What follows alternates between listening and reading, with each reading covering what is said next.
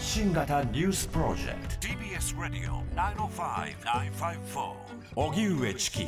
セッショントラブル続くマイナンバー制度めぐり閉会中審査。国会では今日トラブルが続いているマイナンバー制度をめぐり参議院で閉会中審査が行われています。この中で立憲民主党杉尾秀哉議員は来年秋に予定されているマイナンバーカードと健康保険証の一体化について少なくとも延期すべき。そうでなければ政権が持たないのではと指摘。これに対し河野デジタル大臣は現在多くの人が抱いている不安の大半は保険診療が受けられるのかというところ。その不安がないということをしっかり周知したいとして来年秋の一本化で保険証を廃止する方針を維持することを改めて表明しました。保険証の廃止については政府与党内でも意見が割れていて萩生田政調会長ら幹部の一部から期限を設けるべきではないとの声が上がっています。それでは今日参議院では閉会中審査でマイナンバー制度やマイナンバーカードこの問題について質疑が行われています。その音声を聞いていきたいと思います、はい、まずは立憲民主党杉尾秀哉議員と、えー、大月審議官そして河野デジタル担当大臣とのやり取りです。個人情報保護委員会がデジタル庁に立ち入り検査に入り、まあ、こうした異例の事態となりました。今も質問にあった通りです。デジタル庁の組織的問題の解明も視野に入っておりますけれども、まあ、当然そうであるならば、デジタル庁トップの河野大臣の調査、これも不可欠だと思いますけれども、いかがでしょうか？個人情報保護委員会事務局、大月審議官。立ち入りあの検査の対象でございますけれども、番号法第35条第1号において、委員会はこの法律の施行に必要な限度において、その職員に当該特定個人情報を取り扱う者、その他の関係者の事務所、その他必要な場所に立ち入り立ち入らせ、特定個人情報の取り扱いに関し質問させ、もしくは帳簿書類、その他の物件を検査させることができると、規定をされております。えー、従いましてですね、あの通常はあの、えー、事務方に対して、えー、ヒアリング等を行うというふうに考えてございます。はい、はい、杉尾秀哉君。質問に端的に答えてください。当初、我々のヒアリングに、古上位は、河野大臣の調査、ヒアリングを排除せずと、こういうふうに明言してるんですよ。今は事務方っていうふうに限定してるんです。明らかに後退している。本気度が問われていると思います。そこで河野大臣に伺います。今回の事態の深刻さ、重大性をどこまで認識してますか？河野デジタル大臣。はい、あの保険証情報の紐付け誤り、あるいは公金受取口座のご登録、こうしたことによって、えー、他人の情報がマイナポータルで表示されてしまった、えー、個人情報保護に関する重大な事案が起きてしまった、そう認識をしております。はい、杉尾秀哉君。一言なんですよね。自分の責任全く言わないんですよ。河野大臣、総点検法務省でしょ？所管省庁および総点検本部を預かるデジタル庁としては、まず紐付け機関からの回答を待っている時期でございます。あのそういう中で、えー、他の必要なデジタル庁における仕事をする、これは当たり前のことだと思っています。大臣、簡潔にお求めください。杉尾秀哉君。聞きもしないことを何をべらべら喋ってるんですか？自分の責任聞いてるんですよ。これから所管省庁とデジタル庁で、その紐付け作業がそれぞれの紐付け機関でどのように行われていたかということを分析をして、今後、どの紐付け機関に個別のデータの洗い出しをお願いをするかということを整理をしている、そういう作業でございます。立憲民主党杉尾秀哉議員と大月審議官、そして河野デジタル担当大臣とのやり取りを聞いていただきました。えー、この間、その様々なトラブルがあったということについて、えー、河野大臣も含めたえデジタル庁の内部の、まあ、調査が必要なのではないか。それに対して事務方の方は、あくまでその事務方が対象なのであるというふうに回答したという場面でした。で、その後に河野大臣に対して具体的な責任と重大性をどう認識しているのかということを問うているんですが、河野大臣は基本的には今後どういうふうな、えー、紐付けの過程が、えー、業者側の方に機関、機関の側にあったのか、えー、そうしたのこと、あの、所管省庁や、えー、所管省庁として、えー、各機関の回答を待っている段階だというふうに回答するにとどめているということです。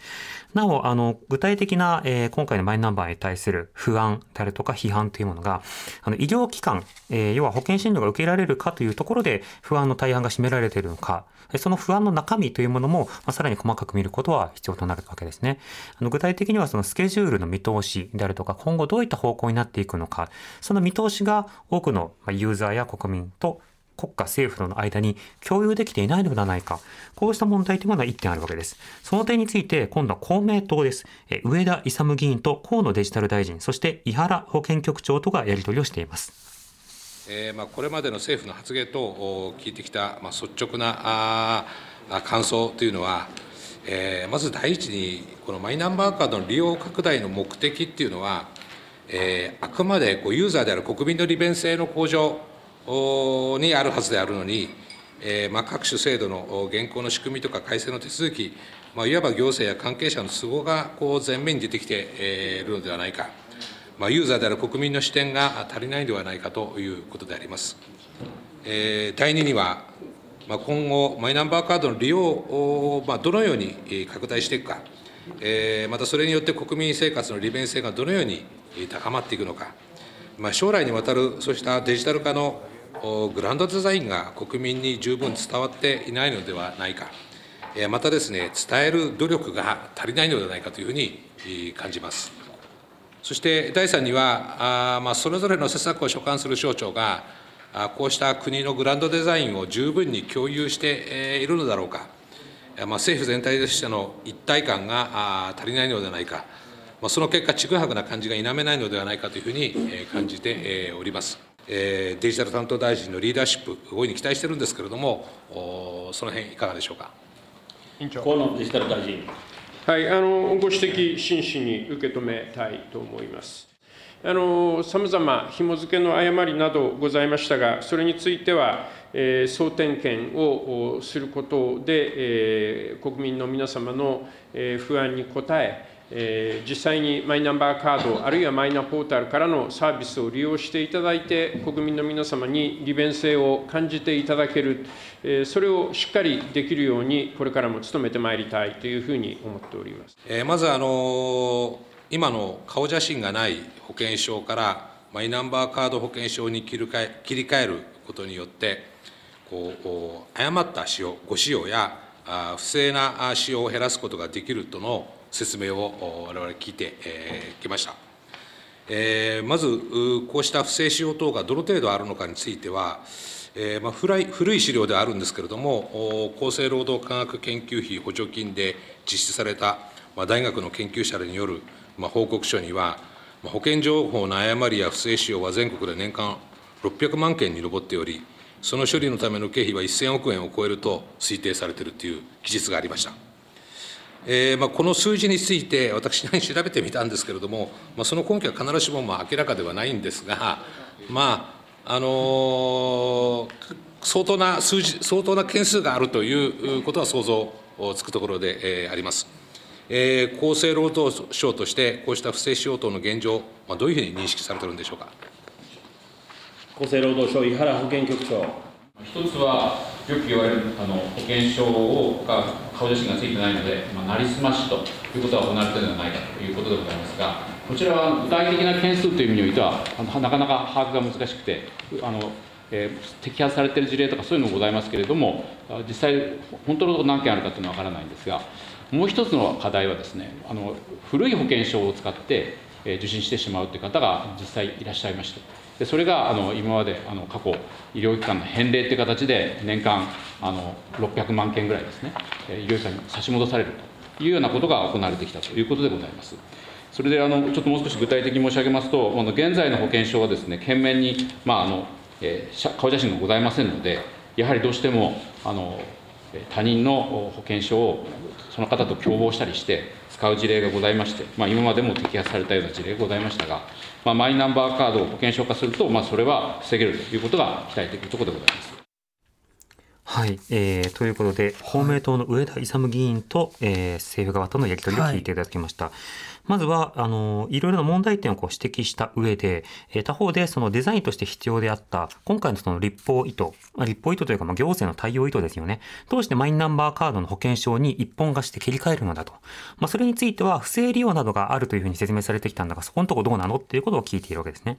で、それに対する回答としては、具体的な不正利用については件数の把握というのはなかなか難しい。ただし、古い保険証を使って使ってしまう、受診してしまうという方は、年間600万件ぐらい存在するということで、こうしたことについてはマイナンバーカード、デジタル化などによって解消することができるんだっていうのは、ま、回答だったわけですね。で、他方でそのあたりのその不正使用などについては、あの、具体的な立法根拠となる数字はないものの立件の事実というものが存在するというようなことから、その犯罪防止ということと、それから保険切れ、保険証切れに対して不適切に医療を提供したり、医療対処ができない、事務ができないような状況を作らない。これをまあ一つの課題として掲げているというようなことが、やり取りの中で出てきたということになります。では、えー、公明党はまあこのようにですね、まあ、行政の様々なトラブルなどを批判しつつも、えー、実際の法的意図というのはどういったものなのかということを確認するような、ある種置きに来る質問をしてたんですが、最後に、日本維新の会、猪瀬直樹議員と河野デジタル担当大臣とのやり取りです。で50年前以上、50年以上前、佐藤内閣の時に、いわゆる国民総背番号制、そういうのが、また40年前、グリーンカード制度導入が議論された、いずれも一部野党や、あるいは自民党の中でもやる気のある人がいたんだけれども、後ろから足引っ張る人がいて、腰砕けになっていった。で、20年前、住民基本台帳カードが導入されたんですけれども、これに対しても、マスメディアをはじめ、さまざまな強い反対運動があって、広く普及が進まず、累計発行倍数800万倍程度で終わった。歴史を振り返ると、国民の個人番号一つとっても、その導入に50年以上の時間も費やされているわけで、この遅れは、遅れによって行政の非効率化が蔓延して、我が国は今やデジタル後進国となり、成り下がって経済成長が阻害され、失われた30年とか言われるようになってしまった、そういう原因の一つだと思っています。こういう歴史的認識について、まず、河野デジタル大臣の認識を伺いたい。委員長河野デジタル大臣過去の経緯、あるいは海外の制度を見ながら、あ2015年に現在のマイナンバー制度が導入され、情報連携による行政の効率化、あるいは添付書類の省略などによる国民の利便性向上が図られているところでございます。今後もマイナンバー制度の適切な運用を通じて、行政の効率化、国民の利便性の向上に取り組むとともに、個人情報の保護について最大限配慮してまいりたいと思います。えー、っと、少し話それますけれども、このマイナポータルの利便性、まあ、この29項目、これすごいこれ便利になるわけですけれどもこの利便性が国民にしかし全然理解されてない本当に理解されてないんですよこの一覧表って保険証以外にも例えば予防接種の情報とかね年金支払額とか児童手当の支給月とか生活のいろんな分野での必要な情報が一元的に確認できるわけですよ。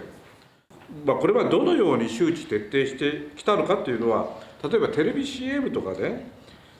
そういうのですよ。施策ごとにどういうな予算つけていったのか。例えばあのビズリーチとかやってるでしょ？あれ覚えちゃうじゃない。コマーシャルで。で子宮頸がんの時も政府はどんどん CM 流したよね。今回のこれ29項目こんな便利になりますっていう CM 全然流れてない。でどういうふうにお金使ってるのか全然分かんないですよこう。河野大臣、はい、あのマイナマイナンバーカード、マイナポータルの利便性の周知が足らないというご指摘は真摯にあのお受けしなければいかんと思います。これまであのウェブ広告、SNS でマイナポータルを紹介する動画の発信をやってきたり、あるいはテレビ CM であのマイナポータルを使った引っ越し手続き、医療費控除申請のやり方を紹介をしたり、あるいは自治体や金融機関で、えー、リーフレットを配布していただいたりということをやってまいりましたが、えー、マイナンバー関連の広報予算で2022年度で約3億円を充てて行ってきたところでございます。あの委員おっしゃるように、使ってもらってなんぼというところも確かにございますので、えー、どういう仕組みをやっていったらいいのか、そこは少しデジタル庁としてもあの検討していきたいと思います宇野瀬直樹君。だからね、もっと面白くやらなきゃだめですよ。ね。覚えちゃうんだから、ビズリーチとかさ、そんなのやってれば。それと子宮頸がんだってどのくらいやりましたか3億とかそんなケチなこと言っちゃダメなんですよ片っぽで2兆円バーンと使ってねメリハリが全然ないね。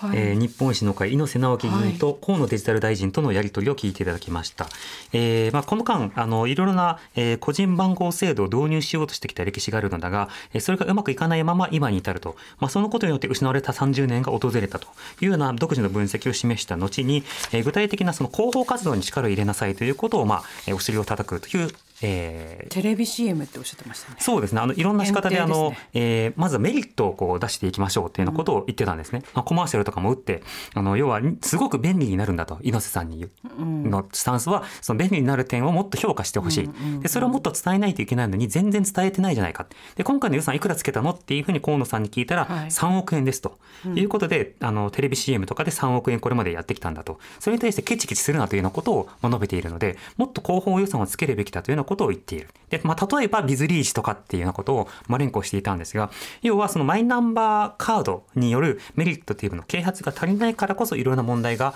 今そのあるのだというような前提が指摘されているのが1点。で、もう一つはその多くの人たちがマイナポータルに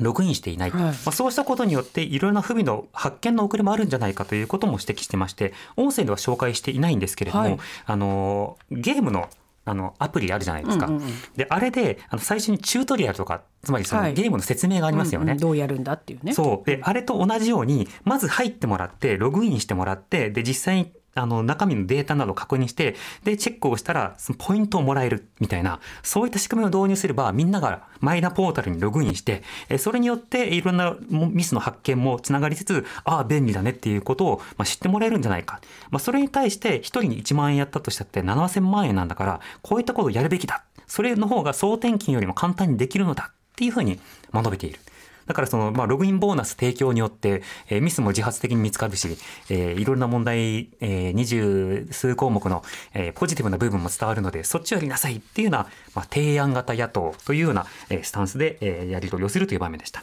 まあ、このことからも、あの、日本維新の会は相当、えー、立憲民主党とはまたスタンスが違って、河野デジタル担当大臣の責任を追及するというよりは、もっとマイナンバーカードの利便性というものをアピールすることによって、このデジタル国家を作り上げていくのだ。あの、この野党というふうに一言言っても、各政党で随分スタンスが違うんだということもわかりますね。